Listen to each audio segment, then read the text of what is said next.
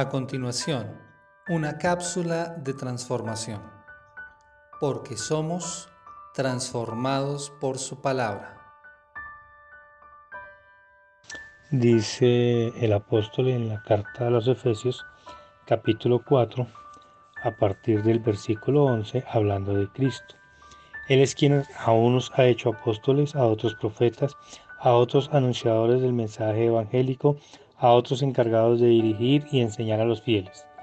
Capacita así a los creyentes para que desempeñen su ministerio y construyan el cuerpo de Cristo hasta que todos alcancen la unidad propia de la fe y del conocimiento del Hijo de Dios, hasta que seamos personas cabales, hasta que alcancemos en madurez y plenitud la talla de Cristo.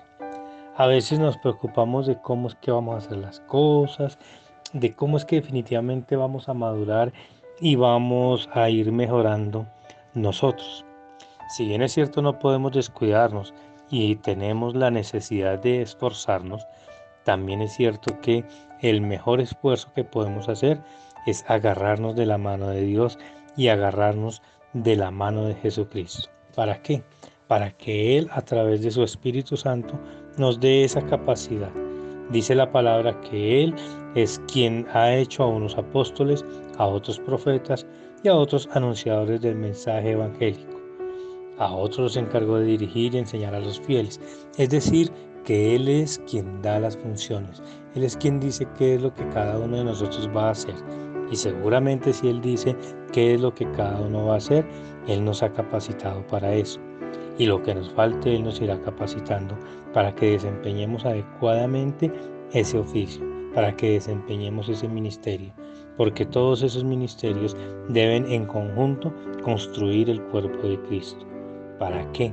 Para que cada uno de nosotros alcance la unidad propia de la fe y del conocimiento del Hijo de Dios, en nosotros mismos y en comunidad, que todos alcancemos la unidad de la fe, que todos alcancemos el conocimiento del Hijo de Dios. Y ese conocimiento solamente lo alcanzamos en la medida en que nos relacionamos con Él. No podemos conocer a una persona, no podemos conocer a nadie por lo que nos cuentan o por lo que leemos. La verdadera forma de conocer a alguien es entablando una relación con ese alguien. Mm, de una u otra forma, es de la única manera en que vamos a llegar a conocerlo. Y así es que nosotros debemos conocer al Hijo de Dios.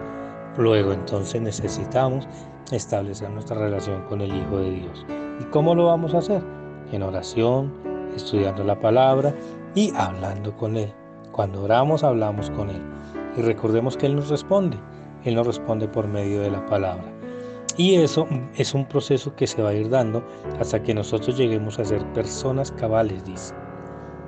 Él nos va a estar ayudando. Nosotros solitos seguramente intentamos, intentamos, intentamos y fracasamos. Mm, nos desanimamos, volvemos a animarnos, volvemos a intentar y seguramente volvemos a fracasar.